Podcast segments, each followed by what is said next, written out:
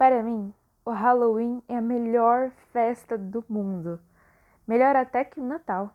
Eu posso usar fantasia, usar máscara, posso andar por aí como qualquer outra criança fantasiada e ninguém me acha estranha. Ninguém olha para mim duas vezes, ninguém me nota, ninguém me reconhece. Eu gostaria que todos os dias fossem Halloween. Poderíamos ficar mascarados o tempo todo. Então, andaríamos por aí e conheceríamos antes de saber como elas são sem máscara.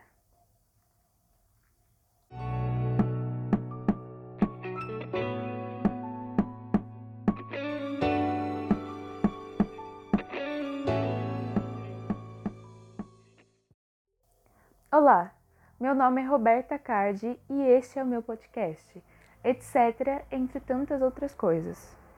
Talvez você tenha reconhecido essas palavras ditas bem no começo é porque elas são de um livro que ficou muito conhecido após a sua adaptação cinematográfica, Extraordinário, e ele foi lançado em 2017.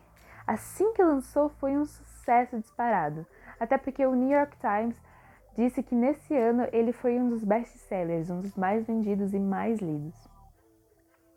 O livro, ele conta a história de August e sua família, um menininho que tinha 10 anos e ele nasceu com uma síndrome genética, e por isso ele possui uma deformidade facial severa. Devido a diversas cirurgias e complicações que ele teve ao longo da vida, ele nunca pôde, de fato, frequentar uma escola normal. Mas isso muda quando ele vai para o quinto ano em uma escola particular de Nova York. Só que nesse momento, a batalha que ele travava contra a vida se torna uma batalha de sobrevivência. Eu já ia me sentar na cadeira de sempre, mas por algum motivo, não sei qual, me peguei andando até um assento perto deles e consegui ouvir o que diziam. Na verdade, disse a múmia, o que ele lembra mesmo é uma daquelas cabeças encolhidas. Já viram? É igualzinho. Acho que ele parece um ogro. Exatamente. Se eu fosse daquele jeito, juro por Deus, eu ia colocar um capuz na minha cara e eu nunca mais ia sair por aí. Pensei muito sobre isso, falou a segunda múmia. E acho que se eu fosse como ele, sem brincadeira, acho que eu ia me matar.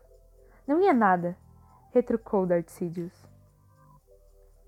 Não sei o que Jack respondeu, porque saí da sala sem que ninguém percebesse que eu tinha estado ali. Meu rosto parecia estar em chamas enquanto descia as escadas. Estava suando por baixo da fantasia e comecei a chorar. Não pude evitar. As lágrimas eram tão grandes que eu quase não conseguia enxergar, mas não dava para secá-las por causa da máscara. Eu estava procurando um espacinho onde eu pudesse desaparecer.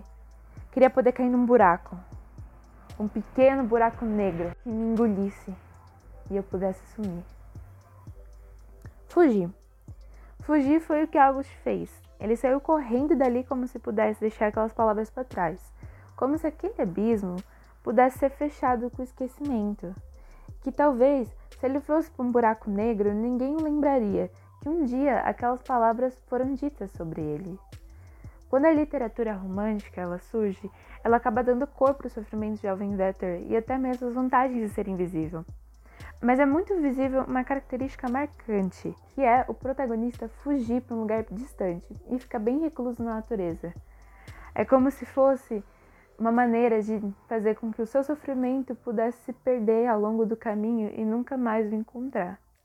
August sabia que precisaria ensinar para aquelas crianças que era só mais uma criança. E essa missão seria impossível sem empatia.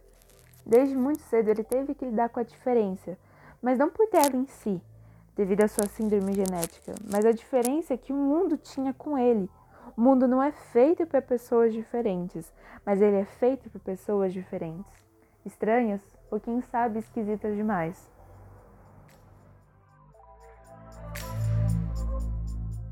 Empatia. Substantivo feminino.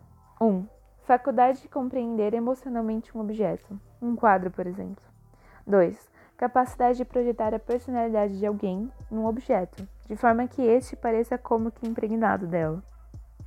A capacidade de sentir empatia, como a gente acabou de ver pelo dicionário, ela está ligada especificamente à capacidade de ser sensível, que é uma capacidade perceptiva sensorial referente às emoções, sentimentos ou mesmo sensações físicas. Ou seja, durante a evolução, os humanos se sentiram superiores aos demais mamíferos. E isso fez com que nós percebamos que somos sensíveis o tempo todo.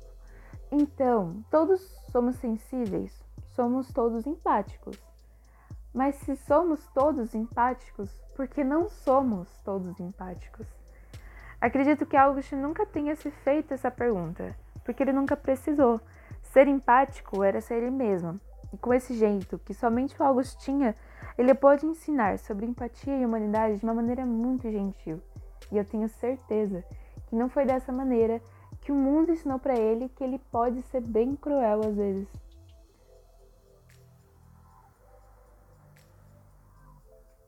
Afinal, como viver em sociedade se não formos empáticos? Assim como August, eu tive que lidar com a empatia, ou, nesse caso, a falta dela, desde muito cedo. Quando eu li esse livro, além de eu entender por que, ele se chamava extraordinário, eu me sentia como August todas as vezes que eu sofria bullying. Eu queria encontrar um buraco de minhoca, parar em outra dimensão, começar do zero, um novo corpo, uma nova alma. Eu não podia acreditar como eles poderiam ser tão cruéis comigo. Mas aí eu me lembrei que crianças ou não crianças poderiam ser tão cruéis quanto. Sofrer bullying me fez aprender muitas coisas, mas de uma maneira muito árdua. Me marcou de tantas formas que eu não posso descrever aqui, mas me ensinou também que uma das coisas mais importantes que nós temos somos nós mesmos. Porque no final do dia, quem sobra é só você. E se você não cuidar de você, se você não gostar de você e acabar escutando todo aquele ambiente negativo que você está vivendo e virar uma pequena esponjinha, você não vai conseguir viver, nem digo de maneira leve, mas você não vai conseguir viver de fato, porque você vai parar de viver para si e viver para outras pessoas. E nós, como egoístas natos, temos que viver para a gente, temos que ter alegria da maneira que a gente convive com os outros. Nós tentamos o tempo todo arrumar explicações, respostas para todas as questões que o universo nos traz. Talvez se for provado cientificamente que a vida tem o sentido, a existência se torne menos vazia. Era inevitável, portanto, eu ficar me perguntando o porquê. O porquê eu. Era o meu cabelo, era a minha voz, o meu jeito de ser, eram as roupas que eu usava, sei lá, era a maneira que eu andava, a maneira que eu escrevia. O que, que tinha de errado comigo? O que, que tinha na minha aparência que me desqualificava, porque era isso que eu sentia. Devia ter alguma coisa que me desqualificava perante a todos os outros e eu não era digna para receber o respeito que todo mundo deve receber. Mas passou muitos anos e eu continuava me fazendo essa pergunta, até que finalmente eu encontrei a resposta dela. E a resposta é que não, não existe. Não existe justificativa para o bullying. Nada nunca vai fazer com que alguém mereça ser desrespeitado, independentemente de qualquer coisa. Nunca haverá um motivo bom o suficientemente para você poder olhar para o próximo sem empatia. Todos merecemos receber respeito. Eu sei, isso parece muito óbvio, mas acredite em mim, ultimamente não tem soado tão óbvio assim. Escreveram até uma declaração dos direitos universais do homem na época da Revolução Francesa, alguns séculos atrás. E, no seu primeiro artigo, ele declara que todos os seres humanos nascem livres e iguais em dignidade e em direitos, dotados de razão e de consciência. Devem agir um para com os outros em espírito de fraternidade. Mesmo com essa declaração, uma matéria publicada pelo jornal O Globo em 2019 aponta que o bullying no Brasil é duas vezes maior que a média internacional. Conclusão do estudo feito pela OCDE, Organização para a Cooperação e Desenvolvimento Econômico, em 48 países. Os números revelados pela Pesquisa Internacional sobre o Ensino e Aprendizagem em 2018, TALES, na sigla em inglês, mostram que o educador no Brasil gasta apenas 67% do seu tempo em sala de aula com o conteúdo em si, Especialistas e professores concordam que os números indicam que a violência física e emocional contra os estudantes precisa ser enfrentada de novas maneiras no país. Abre aspas. Segundo a Thales, 28% dos diretores das escolas brasileiras no ensino fundamental apontaram a intimidação ou o bullying como um problema que ocorre semanal ou diariamente nos ambientes de ensino, enquanto 18% dos administradores das instituições de ensino médio dizem a mesma coisa. O percentual supera em muito as médias da América Latina, de 13%, e do mundo, 14%. A pesquisa ouviu mais de 250 mil professores e diretores ao redor do mundo. O problema no Brasil é ainda mais acentuado no sistema público de ensino, onde os números sobem para 35% no ensino fundamental e 23% no ensino médio. Fecha aspas. De acordo com a Agência Nacional, uma pesquisa da Faculdade de Medicina da Universidade de São Paulo, a FMUSP, realizada com 2.702 adolescentes do nono ano em 119 escolas públicas e privadas da capital paulista, revelou que 29% deles relataram ter sido vítimas de bullying no ano passado, 2019, e 23% afirmaram ter sido vítimas de violência. Além disso, 15% disseram ter cometido bullying e 19% ter cometido violência. Houve prevalência de vítimas por bullying e por violência entre adolescentes que declararam orientação não heterossexual e disseram ter alguma deficiência.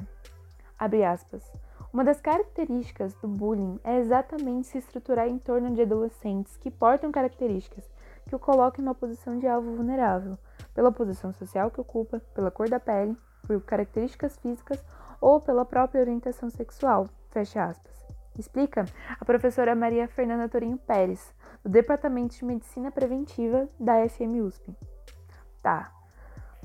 Com esse estardalhaço de informação, acho que deu para entender que o bullying não é só uma brincadeira. Na real, ele é um problema muito sério e o Estado criou até uma legislação contra essa prática.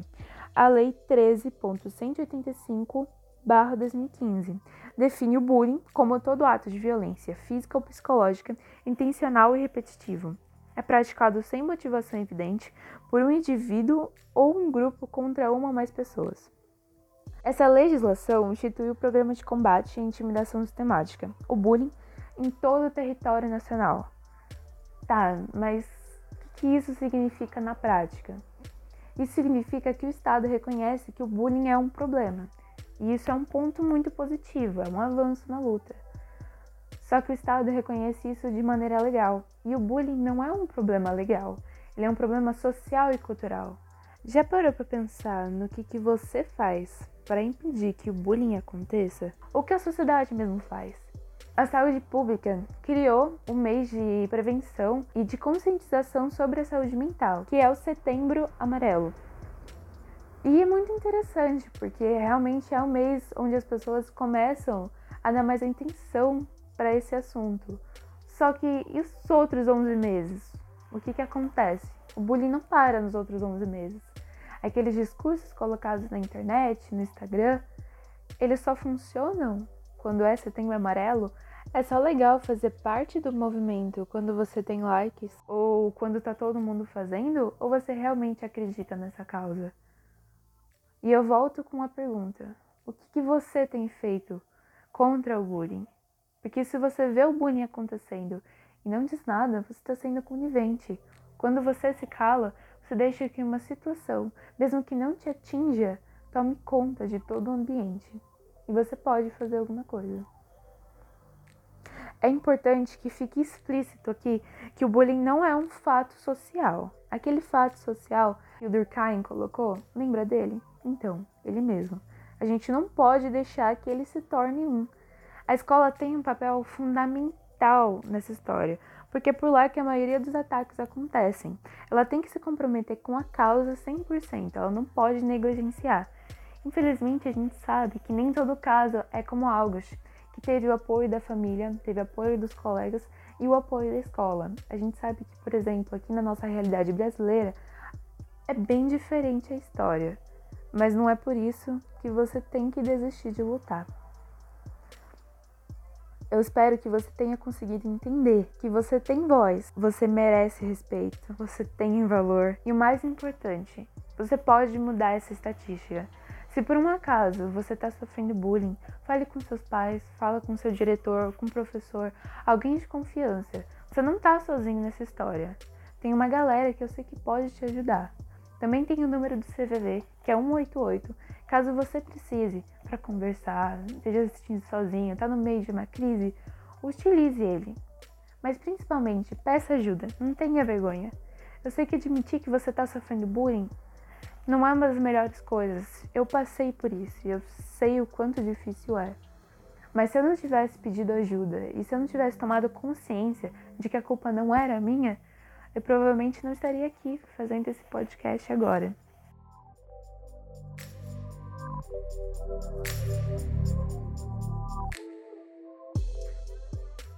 Espero que você tenha gostado e que se você gostou, compartilhe para que mais pessoas tenham acesso a essa informação.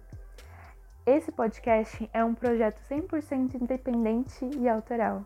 Muito obrigada por ter chegado até aqui e até uma próxima.